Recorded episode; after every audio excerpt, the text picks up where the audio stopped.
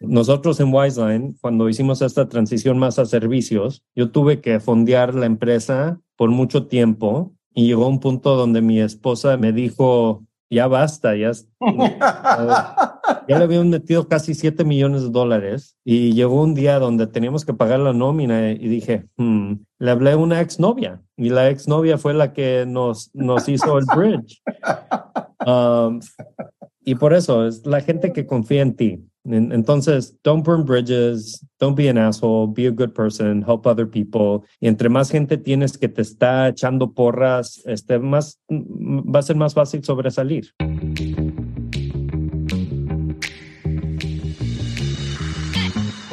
Hola, soy Fabrice Erfati. Bienvenido a Read to Lead, el podcast para los emprendedores que quieren llevar sus empresas a otro nivel.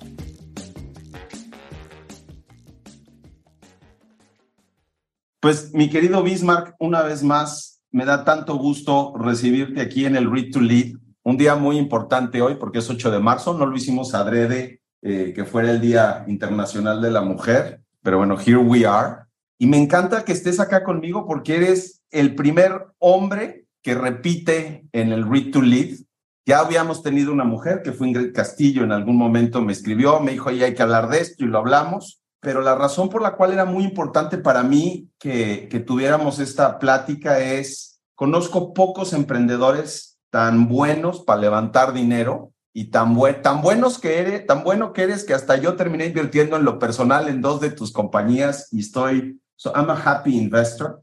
Creo que en un momento como el que vivimos actualmente, donde hay tanto ruido allá afuera y tanta información y todo esto, algo de material alrededor de cómo levantar dinero era muy importante y bueno, pues como hemos hablado en el pasado, la idea de, este, de estos podcasts no es ahorrarles la lectura de los libros, ahorita hablaremos un poquito del libro, es generar una conversación que genere interés y que de alguna forma se pongan a estudiar los founders que eventualmente nos vean. Entonces, tú sabes cuánto te quiero, qué gusto tengo de, de decir que eres mi amigo, como hablábamos ahorita, Overload Story, pero bueno, founder de, de Wiseline, una historia padrísima. ¿Por qué no nos cuentas tú un poquito de ti, y pues también tus redes sociales, porque sé que te gusta estar en contacto con la gente que está empezando, sé que eres un tipo muy generoso para que te puedan, para que te puedan contactar directamente. Pues Fabriz, tú sabes que te aprecio muchísimo y en cuanto veo gente que podría invertir en fondos, tú eres la primera persona que le digo que con quien deberían de hablar y emprendedores que están levantando que pienso que podrían ser muy buen fit para Ignia, les digo pues el tipazo que existe en México se llama Fabriz, lo tienes que conocer. Muchas gracias. Este, pues un poco de mí, como tú ya lo sabes y todos los que ya escucharon el primer Read to Lead, um, mi familia es de Jalisco, uh, de un pueblito que se llama Juchitlán. Yo nací en California. Uh, viví entre los dos mundos hasta que tenía siete años porque mis padres trabajaban en el campo Ah, y me siento 100% mexicano y me siento 100% americano y mucho orgullo de, de, los dos lados. estudié en Stanford, uh, llegué a Stanford está en Silicon Valley, llegué en el 98 durante la burbuja. Se suponía que iba a estudiar medicina, terminé estudiando sistemas y economía. Trabajé en muchos startups, trabajé en Google, empecé una empresa que se llamaba Uyala, Ah, que la fundamos en el 2007. Vivimos y sobrevivimos el bajón de la economía en 2008-2009. Ah, la vendimos en 2014 a Telstra, que es como el Telmex de Australia. Fundamos Wiseline como una empresa de, de software que tenía una plataforma que para ayudar a empresas a hacer mejores decisiones ah, para el desarrollo pues vimos que el enfoque debería de ser desarrollar para empresas porque había más potencial de sobrevivencia y después de éxito. Y durante la pandemia empezamos dos más empresas, una, una con mi hermano que también fue cofundador de Uyala, que se llama ah, y otra que para mí yo pienso que me gustaría que sea mi, mi legado, que es una empresa que se llama Mi Salud. Fabriz es inversionista en Wiseline y en mi salud y mi salud en lo que se enfoca es usar médicos que están en México para ofrecer servicios y como el 95% de nuestras consultas son por los médicos que están en México como health coaches, se necesitan recetas, estudios o visitas en personas con, con médicos. Tenemos médicos en Estados Unidos que tienen licencia en California, Texas y, y Florida donde lo pueden hacer. Y eso le baja el costo muchísimo a, las consultas médicas que puede agregar y crecer el acceso a servicios médicos para, para un grupo muy importante para pues todos nosotros. Y también soy inversionista, pero más que nada yo me, yo me considero este amigo de Fabriz. you haven't come to the dark side yet. Este, and you will not. Me queda claro. No, ya tengo una idea de, de, este, cuando vayamos a, hacer Wiseline pública y después de que ya my time has come en Wiseline, ya tengo una idea para un fondo. Ahí te lo, te lo digo al rato. Me encanta la idea, me encanta, sería un privilegio. Cuéntanos, digo, Uyala claramente es una historia súper interesante alrededor del ciclo completo y creo que lo estás construyendo igual ahora en Wiseline. Cuéntanos, antes de entrar en la conversación de, del libro y todo esto, ¿te acuerdas cuántas rondas levantaste en Uyala y cuántas llevas en Wiseline ahorita? Ya casi nos, nos acabamos el alfabeto este, en, en Uyala de tantas rondas. Y ayer, ayer hablé una, un este panel en una conferencia de inversionistas uh, de como first time funds y cosas así. Y uh, una de las cosas que salió es de que pues antes no había pre-seed, seed, claro. seed extension, yeah. Series A. Antes era Series A, Series B, Series C, Series right. D, Series D. Y este en Uyala, antes de que la vendiéramos, la primera vez pienso que llegamos como a Series E o Series D y terminamos levantando un poquito más de, de 100 millones de dólares. La vendimos por 410. Entonces, este, buen retorno para, muy buen retorno para los que invirtieron una evaluación de 6, claro. 30 y buena para los que invirtieron un poquito más adelantado, ahí alrededor de 100. Y, y Wiseman también ya lleva un par de rondas, ¿no? O sea, más, más de un par de rondas. ¿Lleva que como cuatro rondas ahorita? No, pues Wiseline menos porque hicimos la semilla, uh -huh. y después la serie A. Correcto. Y después la serie B, que fue con Apex. Y la última ronda no fue, no fue primary, fue que right. compraron a los inversionistas actuales. Entonces, eh, si la vemos bien, nomás ha habido tres rondas. Tres rondas. Padrísimo. Súper interesante. Este, la realidad es que a mí me ha tocado ver todos estos procesos de fundraising del lado de Bismarck como un emprendedor y creo que hay muchísimo que platicar al respecto, pero del lado inversionista pues lo vivo todos los días, entonces tenía yo mucha ilusión de tener esta conversación porque seguro voy a aprender mucho de las cosas que me aplican a mí cuando estamos haciendo este eh, due diligence de compañías y cómo generan scarcity y todo este tema alrededor de cómo lo vive el emprendedor. Y bueno, espero poder complementar también por el lado de cómo lo vemos los inversionistas pues para que esto sea muy rico para quien escuche esta conversación y de alguna forma ayude a que se construyan empresas cada vez más sólidas, mejor fondeadas y partnership mucho más, mucho más fuertes, ¿no? Mucho más sólidos. ¿Qué te pareció el libro? Bueno, de hecho, déjame, antes de eso lo presento, se llama Mastering the VC Game. Es de un señor que se llama Jeff Busgan, que da, bueno, estudió en Harvard tanto eh, la licenciatura como la maestría. Tiene un fondo eh, que se llama Five uh, Capital Partners eh, es profesor de Harvard del MBA. Curiosamente, cuando empezamos Ignia, tuvimos una sesión con Jeff bastante larga, eh, los socios de Ignia, como para alinear un poco nuestras expectativas del tema de inversión. Ninguno de nosotros veníamos de un background inversionista, entonces fue el que nos, más o menos nos alineó y bueno, pues mucho le debo y nunca habíamos leído su libro, entonces, qué bueno poderlo hacer contigo, mi querido Bismarck. Cuéntame, ¿cómo lo viste? ¿Qué te pareció?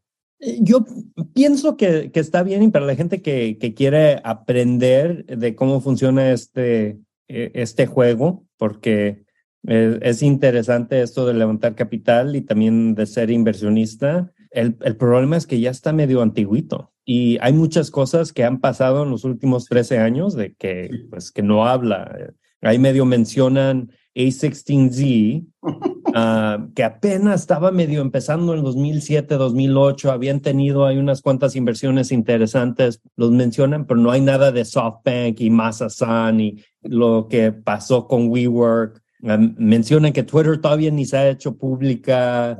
Facebook ahí medio estaba creciendo. Entonces, hay mucho de ese contexto que, que pienso que hemos perdido. Pero no habla de lo que pasó durante la pandemia y cómo funcionan los fondos y los inversionistas de los fondos cuando los intereses están a cero en Estados Unidos. Entonces, este, pienso que lo tienen que actualizar.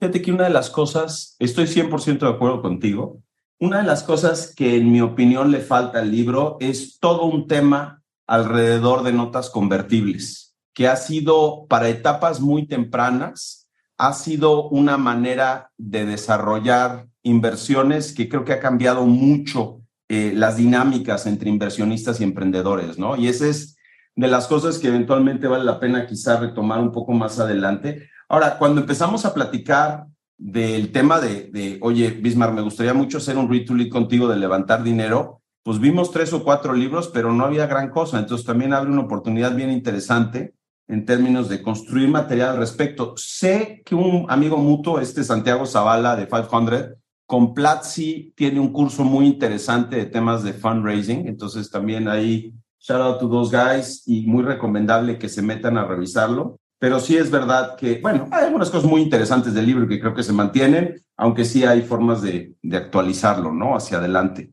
Entonces, platicando un poquito del, del libro como tal, cuéntame qué es un VC para ti. O sea, ¿qué implica tener alguien que le meta dinero a tu empresa y cómo se construye esa relación desde la óptica tuya de un emprendedor?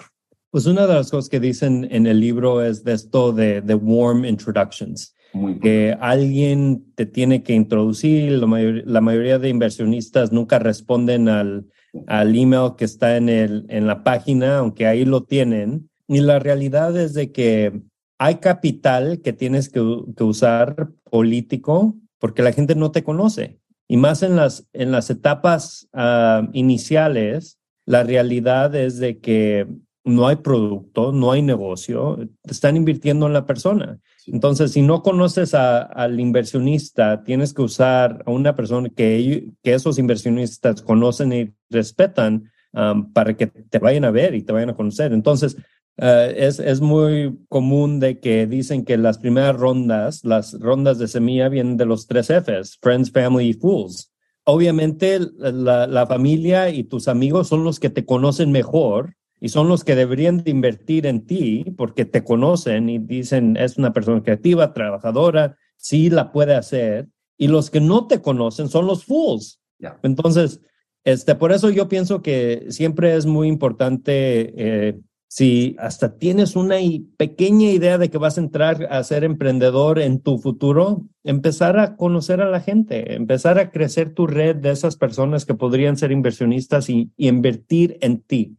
Al rato invertir en un negocio es fácil, pero en las etapas tempranas están invirtiendo en la persona. Estoy 100% de acuerdo contigo. Eh, no sé si lo mencionaste ese momentito que te presentabas, pero estuviste en Google y si mal no recuerdo fuiste el empleado número 200 o por ahí de Google, ¿no? En yeah, etapa 220, sí. There you go. Muy temprano. ¿Te sirvió para arrancar dinero en Uyala eso? ¿Fuiste parte como de estas porque se habla mucho de la mafia de PayPal y se habla mucho de, ahora es la rapimafia y que es justo lo que dices, ¿no? Todo este network de conexiones de gente que se conoce en un contexto de trabajo y que eventualmente confían unos en otros. Eso, that was the thing for you?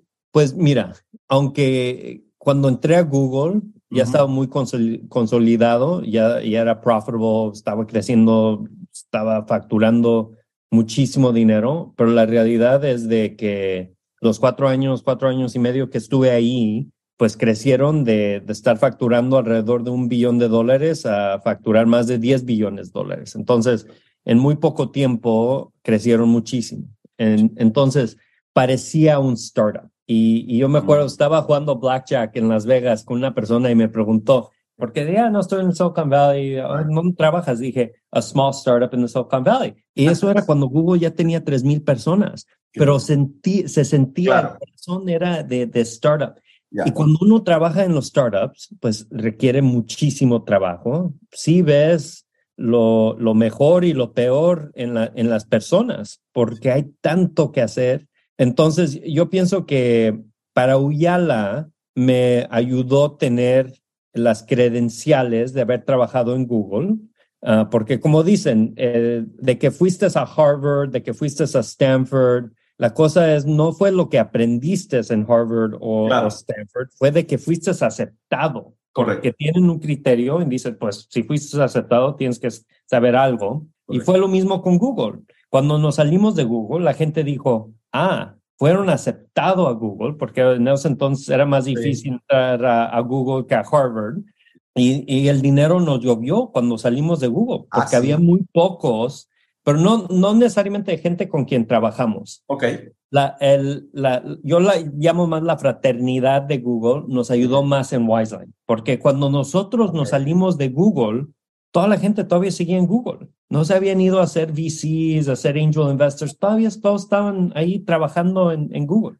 ¿Quién fue, ¿Quién fue el primer eh, inversionista, digamos, más allá de Family, Friends and Angels este, de Uyala? ¿Te acuerdas? El, el primer inversionista fue una persona que se llama Fred Warren. Ah, y Fred Warren empezó Brentwood, Brentwood Associates. Okay. Ah, y yo lo conocí a través de mi compañero de habitación de la universidad, que su papá ah, le había vendido la casa a Fred y se hicieron muy amigos. Pero Fred Warren, eh, él en Brentwood Associates fue el segundo fondo moderno empezado. Primero fue Sequoia, después Brentwood Associates y después fue Kleiner Perkins y Benchmark, Excel. Um, entonces, pero era, él era de los antiguitos en la manera de que veía, veía el mundo, pero él fue el que como puso un sindicato junto, puso la evaluación y, y, ahí fue como invirtió. En la primera ronda institucional, así más formal, fue de Sierra Ventures y okay. ¿Cómo pasó eso? Digo, estoy, estoy siguiendo un poco mis preguntas alrededor, pero hablando de warm intros, how did that happen? Mira, todavía yo digo que la confianza, la ignorancia y la arrogancia van de la mano. Okay. Y nosotros cuando salimos de Google, porque pensaba que todo lo que tocábamos se convertía en oro, era más que era Google y no nosotros, que aprendimos al rato. Pudimos levantar la primera ronda y como que nos siguió la reputación y había mucha gente que nos escribía. este, Roloff Bota de Sequoia nos escribía, hey, quiero conocerlos. Y gente, gente de mucho prestigio. Entonces, me había escrito unas cuantas veces este Mark Fernández de Sierra, pero yo ni conocía quién era Mark Fernández. Aquí está Roloff, que había invertido en YouTube, y un Mark Fernández, y ni le respondí. Exacto. Y después uno de nuestros este, inversionistas ángeles, uh, Ron Conway, uh, de SV Angels, que invirtió en la ronda, dijo, hey, Mark Fernandez is looking for you. You should like, take that call. Who the heck is Mark Fernandez? um, it's like, no, Sierra Ventures, he's a good guy. You should, you should speak to him. Right. Entonces ahí fue lo opuesto. Correcto. El, el, inversionista quería un warm intro a nosotros, que fue los que hizo. Ahora, eso cambió completamente cuando llegó la crisis financiera en 2008, que para poder salvar la empresa tuvimos que eh, pichar a 173 inversionistas y 172 no. Eso fue con Uyala. Eso fue con Uyala en 2008-2009. Qué grueso.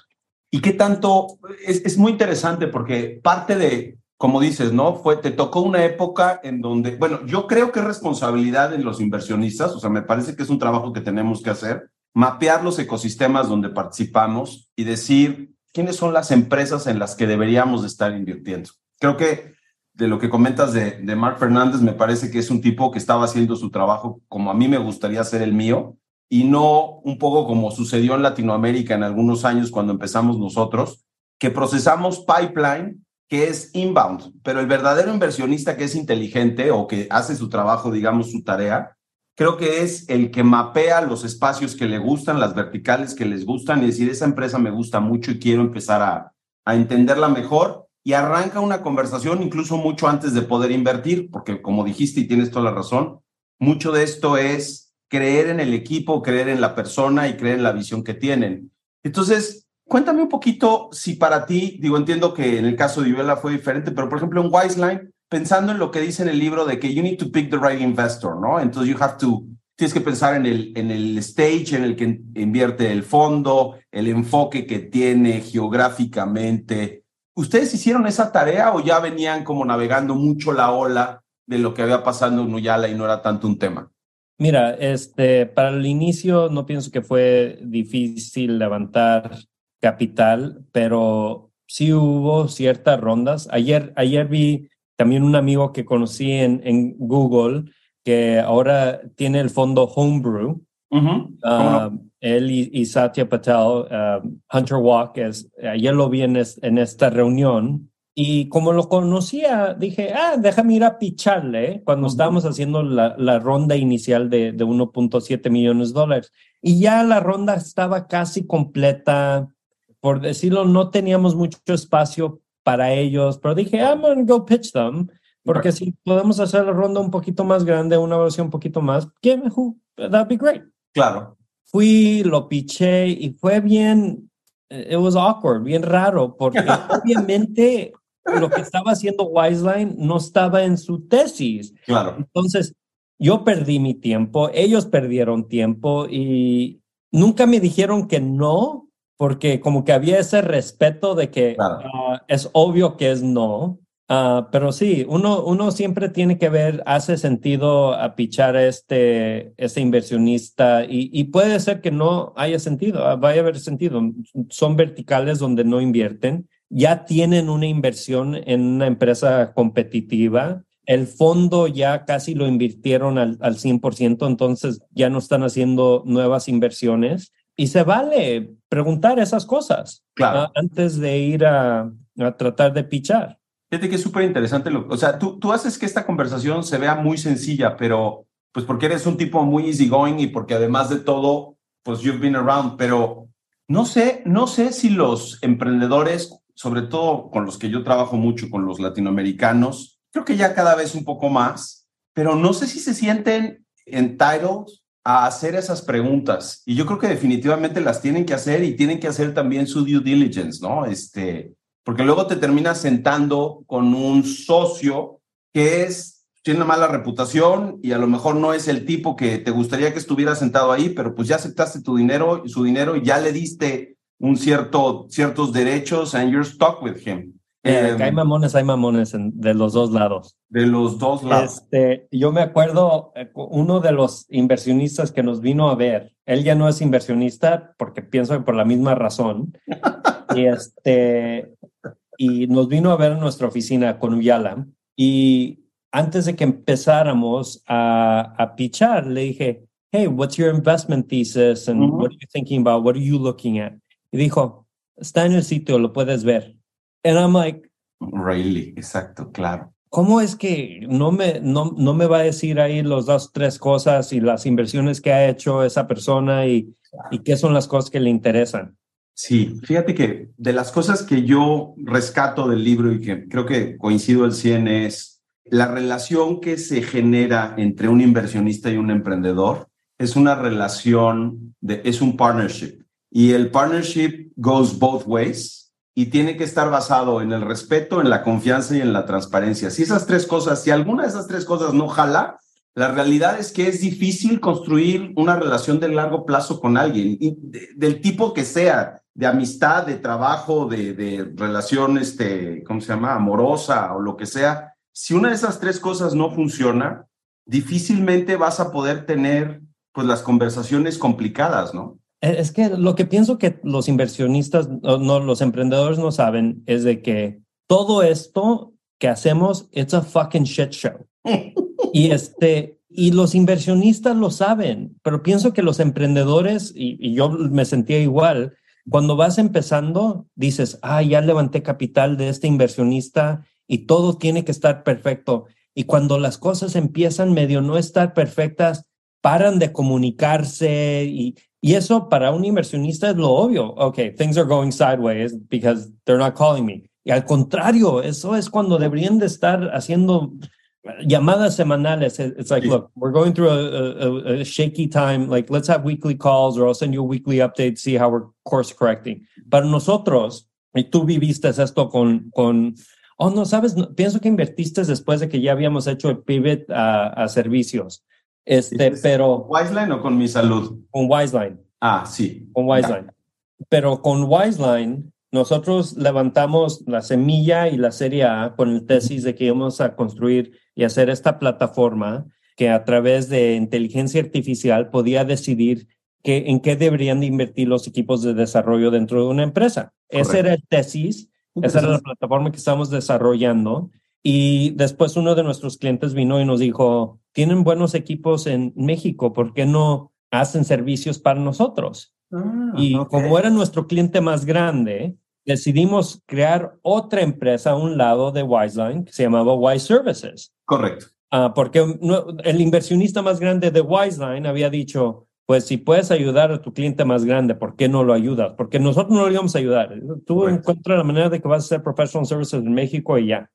Entonces empezamos una empresa completamente separada. Pues vimos que esa empezó a crecer brutalmente y dijimos, pues aquí está la máquina de crecimiento, hay que meterla debajo de Wiseline.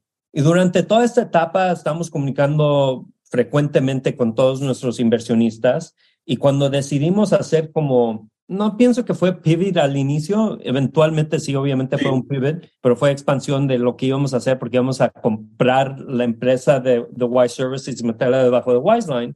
Fui con todos mis inversionistas y la mayoría estaban medios, all right, I guess we'll support you if this is really what you want to do, but we prefer you be a product company, not services. Pero Chris Saka, de Lowercase Capital, que en, él ha salido en Shark Tank en Estados Unidos, que lo conocí también en Google, fue el inversionista más grande de Twitter.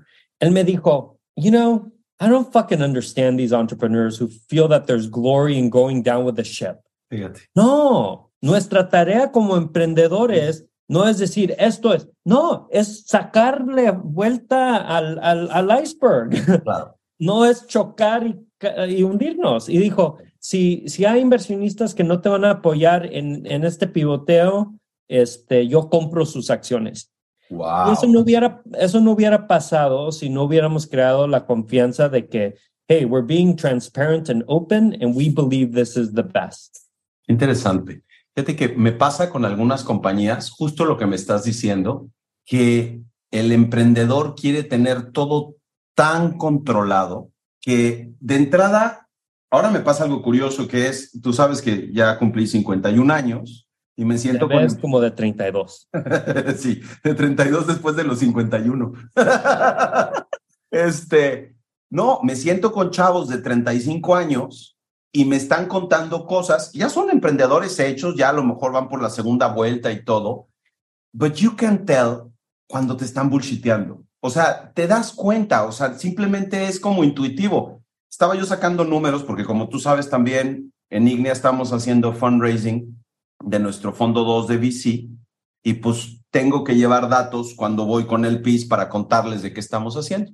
En este último año hemos visto más de 2.000 compañías de pipeline y hemos terminado haciendo seis inversiones, cinco inversiones.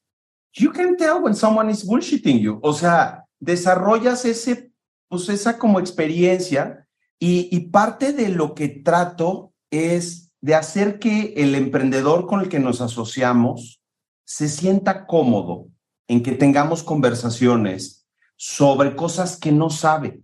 Oye, como dijiste, me está cargando la chingada, necesito ayuda, pues es una conversación válida que tienes que poder tener. Nosotros decidimos por diseño nunca hacer deuda y hacemos solo equity precisamente para alinear nuestros intereses. Y bueno, si a la empresa le va bien, nos va bien a todos. Y no tengo ningún tipo de safety net ni de recurso, digamos, de, valor residual. O sea, se va a chingada, se va todo a la chingada y perdemos todo lo que le metimos, pero estamos bien alineados.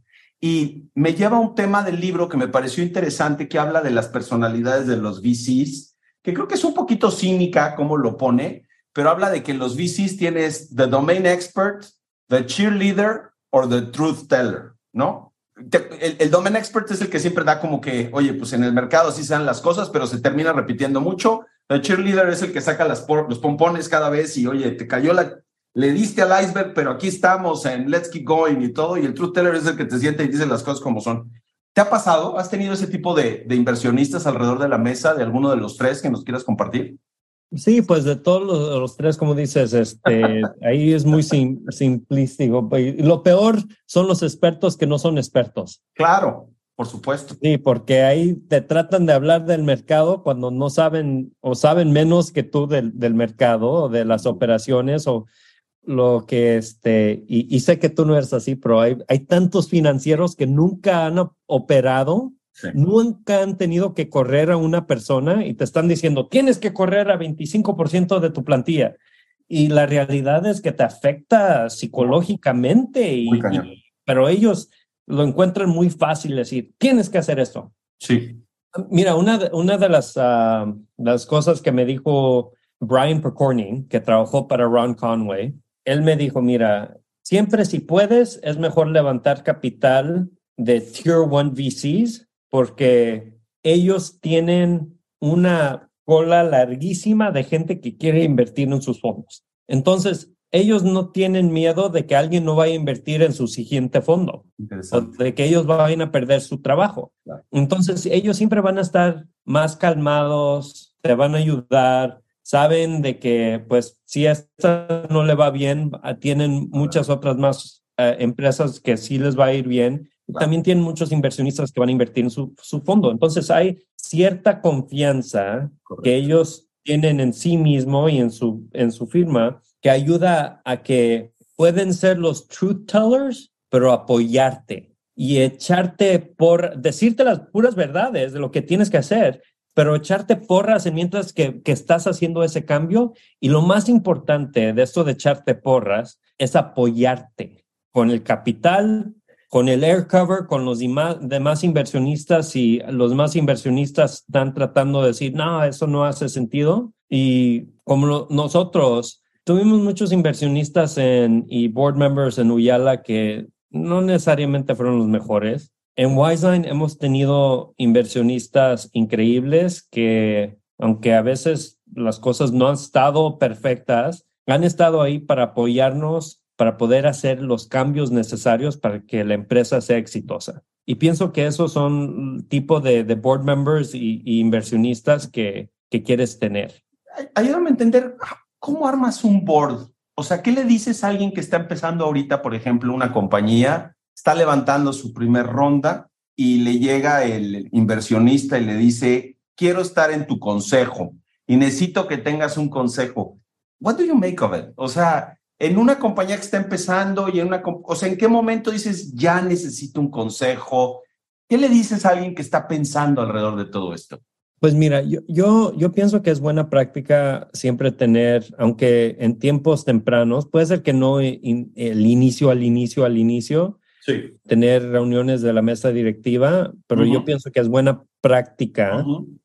Este, ya después de seis meses o después de un año que empezaste la empresa, aunque apenas está saliendo el producto al mercado, tener reuniones, aunque no tengas una mesa directiva, tener reuniones de mesa directiva, porque te empiezas a ver de que, ok, necesitamos producir los números que dijimos mensualmente, cada cuarto, y traer de tus inversionistas que tienes, aunque no sean directores en el consejo, a que participen, como lo que habíamos hecho en Startup EDL, aunque no teníamos un board oficial, a, ti y a Luis venían y, agradecíamos todas las sugerencias que, que nos dabas.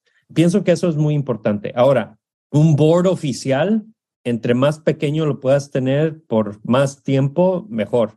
Nosotros, por cómo salió la cosa en Wiseline, no tuvimos un board oficial hasta nuestra serie B con Apex. Entonces, cuatro años y medio, yo era el único director en el consejo, porque en nuestra serie Semilla no teníamos un board, era yo el único board of directors, porque fue, fui sole founder. Tuve un founding group, pero fui sole founder. Y después levantamos nuestra serie A con A Capital. Uh, y A Capital, una de las cosas que decían eran, we're not the experts in this space. We just put capital. We don't take a board seat. Pero de todos modos tenía reuniones de la mesa directiva Correcto. y los invitaba. Y invitaba a Chris Saka, uh, invitaba a Shinya de Core Ventures en los entonces. Correcto. Entonces tenía una reunión de gente que pensaba que nos podía apoyar con buenas sugerencias, aunque no teníamos un board oficial. Eso es, eso es interesante porque el, el board te sirve para muchas cosas, ¿no? Claramente pensamos que el consejo tiene que ver solamente con un tema como de aprobaciones y cuestiones de ese estilo, pero como hemos venido platicando hoy, la realidad es que hay un tema alrededor de sugerencias, alrededor de eh, abrir puertas, alrededor de apoyar con, con financiamiento y este sounding board que, que, implica el tener inversionistas que eventualmente debe de agregar valor a cualquier gente que está arrancando un, un startup, ¿no? Así es. Tengo una, una pregunta que me, me gustaría hacerte y, me gustaría detenerme ahí un momentito. Arrancas tu proceso de fundraising y entonces, como dijiste hace ratito, lo más importante de una compañía que está empezando realmente es el equipo. Y haces tus proyecciones. Y entonces llevas tu paquete de, de proyecciones ahí a la oficina del VC. ¿Qué es mejor? ¿Overselling o underselling? Y te pregunto porque en el libro habla mucho también de, pues, llegó quien nos dijo, que nos presentaron las, las proyecciones, le dijimos, puta, you're never gonna get there, que también es la actitud del inversionista imbécil que no tiene ni la menor idea de lo que está diciendo, pero es como un, es un posicionamiento. ¿Qué le dices a los emprendedores? How do you present yourself on that, in that front? A mí, más que el business plan, yo soy un, un fan de crear un modelo súper complejo con todos los detalles del negocio. Ok porque te empiezas a preguntar, ok, ah, si voy a contratar 25 personas, aquí está el costo, no nomás el salario, pero los beneficios y cuánto va a afectar IBEDA. Ah, vamos a quemar esta ronda en tres meses, no en nueve meses. Empieza a pensar en, en marketing, empiezas a ver no nomás, ah, aquí están los resultados trimestrales y cómo van a ir, pues de quarter a quarter puede ser que los números no se vean así, tan, ah, pues sí, tienen que ser grandes, pero si vas viendo mes por mes o hasta semana por semana, cómo deben de, te ayuda a, crear el modelo operativo y qué es lo que tienes que hacer como, como un negocio. Entonces, a mí me gusta crear ese modelo y en la presentación, en el pitch deck, poner selected financials. Y lo que siempre le digo a los inversionistas eh, en, esos, en esas etapas iniciales es, lo único que sé es de que estos números no están bien. Pero no, lo, hemos pensado, el costo de adquisición, el crecimiento, la contratación, cuánto tiempo, porque si, si tienes un modelo de que está basado al el número de vendedores que vas a tener y dices que vas a contratar tres vendedores este, por mes y van a ser productivos en, en, el primer mes, pues es una ridiculez, ¿no? Tiene que ser un ramp y cómo va a ser eso y dónde va a ser el equipo de marketing que va a poder apoyar para el pipeline. Y eso te ayuda a pensar en el negocio, no nomás en la idea, y te prepara mejor para esta conversación con, con los inversionistas, de que el modelo, de que los números van a estar equivocados, lo tienes seguro, pero el modelo es muy probable que sea el modelo correcto. Eso es muy importante. Y fíjate que me lleva a mí las conversaciones que me han servido mucho, donde me he generado una mucho mayor convicción para generar, para invertir, son los emprendedores que son, como dices, muy transparentes, decir, oye, esto es lo que estamos tratando de construir y hay ciertos milestones que son muy importantes. And this I'm gonna hit. Y a lo mejor no son milestones específicamente de revenue o de, o de gross profit o cuestiones de ese estilo, pero sí, por ejemplo, de el producto va a estar listo en esta fecha y con estas condiciones. Y a lo mejor no es el producto final, pero te vas dando cuenta que hay una cierta estructura y de alguna manera te va generando confianza de que está, justo como dijiste, dirigiendo el negocio en términos como específicos de cómo lo había planteado, porque algo de lo que no habla el libro y que pasa mucho es, al menos me ha tocado verlo, los startups son de estos mundos donde salen oportunidades cada 15 minutos. Y entonces de repente estabas aquí de este lado y te habías ido para este lado y toda la carne y de repente, ¡pum!, resulta que hay otra cosa que está aquí muy cerquita y entonces te vas para allá, pero dejaste lo que estabas haciendo originalmente y luego cuando te fuiste a este lado, pues te encuentras que no forzosamente era lo que habías pensado inicialmente y a lo mejor los económicos no son buenos, entonces te tienes que regresar. Eso nos pasó en una compañía que terminamos dejando ir, la perdimos y fue haciendo un poquito como el análisis de nuestro postmortem de esa inversión, fue que el emprendedor tenía demasiadas prioridades y de repente he was all over the place. Y la verdad es que por más que tratamos como de enfocarlo y de ayudarle y de, incluso en algunos casos de hacer como el, el, análisis de esos business que estaba pensando aledaños, fue un, este, simplemente no, nunca funcionó, no nos hacía mucho caso y nos terminamos, terminamos perdiendo ese negocio. ¿Lo, ves de la misma forma tú o es, qué piensas de esto? Yo lo veo un poquito diferente. Yo pienso que la razón que los startups llegan creciendo y, y, y ser negocios grandes es de que como que tienen una idea de un problema en un mercado grandísimo. Sin duda. En un mercado grandísimo. Entonces, puede ser que el, el, primer producto que están tratando de sacar al mercado no sea el producto para ese mercado. Correcto. Entonces, eh, yo, yo, yo soy un fan de just work your ass off. Y there's no work-life balance. Si te quieres meter a esto de emprendedurismo, Ah, vas a subir de peso, vas a perder amistades, vas a subir tu familia y de todos modos no garantiza el éxito. Yo soy un fan de eso. Totalmente. Y no estás dispuesto a ponerle el mil por ciento este, como emprendedor y también de los primeros empleados en un startup. no, estás garantizando el éxito, pero estás apoyando el fracaso. Pero no es tanto el trabajo y chingarle, que es lo que llega al éxito. Es de que entre más le trabajas con el mismo costo de capital, porque estamos no pagando por, por hora, estamos pagando mensualmente, puedes hacer más experimentos. Eso es interesante. Entonces, yo pienso que es muy importante poder hacer muchos experimentos con no mucho capital para encontrar el camino al éxito. Como nosotros en Uyala, cuando primero empezamos, la primera idea era de que íbamos a a poner un browser transparente en los set-top boxes de Tigo para poder poner comerciales en la televisión. Correcto. Estamos viendo que la televisión y el modelo de negocio de la televisión eh, estaba, iba de, caída. Entonces, ese fue, pero fuimos rápidamente evolucionando la idea hasta que llegamos a algo que sí parecía que iba a tener tracción en el mercado pero siempre un poco como en el contexto de esa visión de producto que tenían de un principio. O sea, se fue armando sobre esto. El, mercado, el mercado. Primero empezamos con esta idea de set-top boxes y terminamos este, haciendo las herramientas de streaming de la evolución de televisión a, todo lo que iba a ser el Internet. Entonces, era el mercado de medios. La oportunidad Claro, por supuesto. Pero era un algo distinto a lo que donde empezamos. Es un tema bien interesante, bien, bien interesante. Tienes mucha razón. Oye, a ver, tú eres, que conste que pregunté al principio, antes de entrar aquí al, al este, al, al la transmisión live, eh, you are a solo founder, and that is really hard. En el caso de, de Wiseline, yo sé que tienes un equipazo contigo but you're the founder of the company.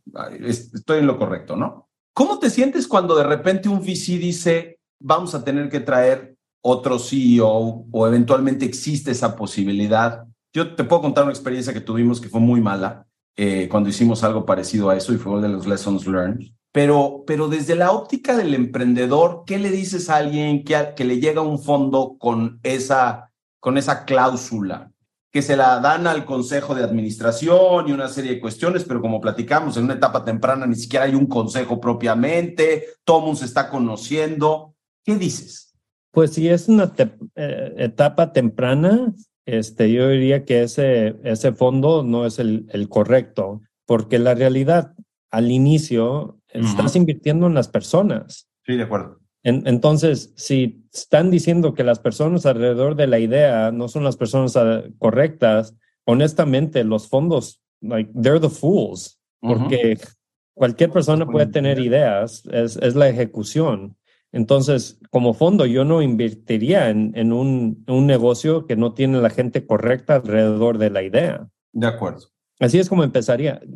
Para mí, yo empecé Uyala, no fui solo founder, tenía cofundadores. Sí. Pero cuando empezó la crisis financiera, mis inversionistas me dijeron que íbamos a tener que traer un vendor done that CEO porque no se había visto una crisis tan mal desde 1929. Correcto. Y, y, al inicio les dije, sí, claro, estoy dispuesto, ustedes son los expertos. Y empecé a entrevistar gente y era gente terrible porque la empresa en ese entonces, ese año nomás facturamos 300 mil dólares y como era la crisis financiera, toda la gente sabía que era una crisis nadie en buenas iba a salir de sus buenos puestos a, venir a apostarle a una empresa en pañales. Pero fuimos creciendo, fuimos creciendo y después llegó a un punto donde yo vi que no íbamos a poder levantar capital si no cambiábamos al, al monigote en, en, la primera posición. Entonces ahí yo fui a buscar el, el nuevo CEO y yo fui el que lo seleccioné. Um, pero eso es lo que diría, si al inicio te están diciendo que tienes que salir, no son los inversionistas correctos. Desde que nosotros invertimos en una compañía hace mucho tiempo, en una compañía de salud, y nos pasó pues que el, el, el founder, que era un médico, pues sabía de temas de salud, pero toda la parte de retail que necesitábamos, que creíamos que necesitábamos para crecer el negocio, estoy hablando hace muchos años, hace probablemente 14, 15 años. No era la persona correcta y entonces lo movimos a una posición como director médico y trajimos una persona que sabía de temas de retail. Y fue un gran error. O sea, entre ellos no había una alineación buena, había un tema de personalidades, este, estoy de acuerdo, pero terminó siendo un, un muy mal arreglo, que también es otra de las compañías que desafortunadamente no se dieron bien, pero coincido al 100% que en etapas tempranas quien tiene el hambre de hacer las cosas, quien va a tener la pasión de hacer las cosas, quien se la va a rifar un poquito, como decías tú, las mil horas seguidas alrededor de eso, es, it's the founder, ¿no? Em, y traer a alguien a administrar eso puede ser un tema. Quizá un poco más adelante me gusta cómo lo pones porque creo que lo que, lo que entendí que dijiste es, hay un, hay un punto donde el mismo emprendedor debe tener la madurez para entender cuáles son sus fortalezas y cuál es su momento también para dejar a alguien más que lleve las cosas, ¿no? Sí, pues everybody has an expiration date. It's interesting. Una pregunta muy rápida y luego ya con esto vamos cerrando. How do you produce scarcity en un proceso de fundraising? ¿Cómo le haces para generar las mejores propuestas para la compañía? Y te pregunto porque me consta que eres un mago para hacer esas cosas, cabrón. Este, how do you do that? ¿Cómo, qué le dices a un emprendedor que está empezando a levantar lana, que hoy no tiene ningún ticket?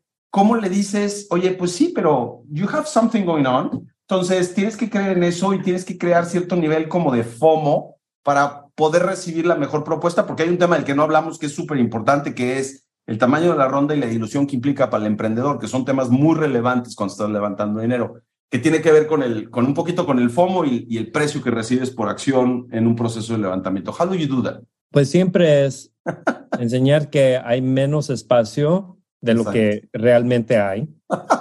Um, pero, pero mira, yo pienso que esto de, del scarcity no puede empezar y no puedes entrar con, con esa, este, esa confianza okay. hasta que recibes tu primer term sheet. Muy. El fundraising really begins after the first term sheet. Correcto. Eh, necesita, necesita recibir ese primer term sheet and that's when fundraising starts. ¿Puedes explicar un poquito más por qué dices esto? Porque no sabes qué, tú no sabes qué es el precio que lo están poniendo. No puedes entrar con la confianza de decir take it or leave it y, te digo, hay algo así de, de esa misma confianza de que I don't fucking care if you say no. Um, se siente, se siente el, el, olorcito, los fermones de, de las personas. Totalmente de acuerdo contigo. La realidad es que la posibilidad de, de, o sea, ya tener algo asegurado o cuando menos tener algo más claro es la mejor manera para ir a tener una conversación y poder ir construyendo como que un libro, pero es importante hacerlo porque al final del día el financiamiento que cierres, el monto que cierres, la evaluación la que cierres, sí tienen un impacto en, en, el negocio que estás construyendo. A mí me pasa que hoy veo empresas que me gustan mucho, donde los founders tienen 30, 40% para llegar a una serie A y es una preocupación grande, porque eventualmente va a ser un problema para todos. Otra cosa también que obviamente que ayuda es y, esto habla del libro, que al inicio es muy importante promover y, no creo el 100% de all press is good press, pero Donald Trump enseñó que sí hay algo de verdad en eso y cuando nadie te conoce, nadie te conoce, pues es importante. Nosotros cuando estamos empezando Wiseline, eh, que sabíamos que íbamos a tener que contratar, Este, una de las razones que empezamos así Startup GDL y, en los inicios era Startup GDL, eh, Wiseline Production, lo tomamos ahí como de, eh, de Facebook y que antes era Mark Zuckerberg Production, era porque podíamos tener eventos alrededor del ecosistema de Guadalajara promovido por Wiseline y la gente empezó a conocer Wiseline. Muy, muy importante. Al final del día, it's your brand que estás construyendo y ese brand es fundamental en todas las audiencias que tengas, ¿no? bueno, Pari, bueno, a ver, cinco cosas que le dices a los founders que son relevantes para temas de fundraising y que eventualmente, pues quizá también tienen alguna relación con el libro. What do you say to them? Pues work really, really hard. okay. Really, really hard empieza a crear las relaciones con los inversionistas que, que piensas que podrían ser buenos inversionistas, involúcralos y comunícate lo, lo, más seguido posible, estar presente para que te vean y te conozcan. Uh, si los mejores inversionistas para tu tipo de idea están en Silicon Valley, pues vas a tener que estar aquí en, en Silicon Valley yo y diría que el último punto es que pues los mejores inversionistas son la gente que tienes cerca, son tus amigos, tu familia. nosotros en Wiseline, cuando hicimos esta transición más a servicios, yo tuve que, que fondear la empresa por mucho tiempo y llegó un punto donde mi esposa me, me dijo, ya basta, ya, ya le habían metido casi 7 millones de dólares Qué bárbaro. Y llegó un día donde teníamos que pagar la nómina y dije, hmm", le hablé a una exnovia y la exnovia fue la que nos, nos hizo el bridge. Um, y por eso es la gente que confía en ti. Entonces, don't burn bridges, don't be an asshole, be a good person, help other people. Y entre más gente tienes que te está echando porras, este, más, va a ser más fácil sobresalir. Estoy totalmente de acuerdo. Una de las cosas que más aprecio de ti, Bismarck, es siempre, eh, por, por temas, digamos, como de etiqueta, cada vez que le voy a presentar a alguien a Bismarck, le pregunto, oye, ¿quieres platicar con tal y tal? Simplemente porque el hecho de que, de que yo tenga un contacto con él, pues es, necesito honor esa relación. Nunca me has dicho que no. Es increíble el nivel de disponibilidad que siempre tienes para ayudarle a la gente y es justo lo que dices, o sea, nunca sabes cómo va a rebotar una conexión y nunca sabes cómo va a hacer que eventualmente alguien te pueda ayudar. Y en el mundo del fundraising y en el mundo de los negocios, de las cosas que más me gustan de trabajar con startups es que descansan precisamente en el tema de la colaboración. Y es, ese es un superpoder en este ecosistema en el que estamos metidos. Nos compartes una vez más tus redes, Bismarck. Eh, ¿Dónde te encuentra la gente? Este, por LinkedIn, Bismarck Lepe, este, Twitter, arroba Bismarck Lepe, y este, en mi email, uh, bismarck arroba wiseline.com, este, bismarck arroba survey.com, bismarck arroba misalud.ai. Entonces, aquí estoy. Les súper recomiendo que sigan a Wiseline. Tiene una serie de posts técnicos súper interesantes toda la gente que trabaja ahí de verdad tiene una pasión por construir un producto eh, chingón, por hacer bien las cosas, por construir una cultura muy linda. Se lo súper, súper, súper recomiendo. Pues como siempre, no sabes cómo te agradezco, Bismarck, todos estos insights. Me quedé de contarte una serie de anécdotas donde precisamente un poco lo que decías, de que luego los, los VCs no sabemos de lo que hablamos o no conocemos muchas cosas eh, me pasó varias veces y me he llevado unas lecciones bien interesantes con emprendedores. Ahora, la ventaja es que me llevo la lección, este, aprendo para la siguiente, no estarla regando, pero bueno, pues aquí andamos y hay que, hay que seguir pegándole duro a todo esto. Les recuerdo que pueden ver todo esto en serfati.vc, está el canal de YouTube, lo vamos a editar y luego lo subimos a Spotify. Por favor, recomienden mucho esto, la idea es que esto les sirva a gente lean el libro, la verdad es que sí, léanlo, vale la pena. Eventualmente algunas cosas, como dijimos, quizá ya no son las más ad hoc y hay cambios de la industria, pero, pero eventualmente les va a ayudar también a hacerse una idea de cómo ir construyendo un poco las conversaciones con fondos. Y pues, Birma, espero verte muy, muy pronto. Te mando un abrazo bien fuerte. Gracias como Igualmente. por ser tan generoso. Take care.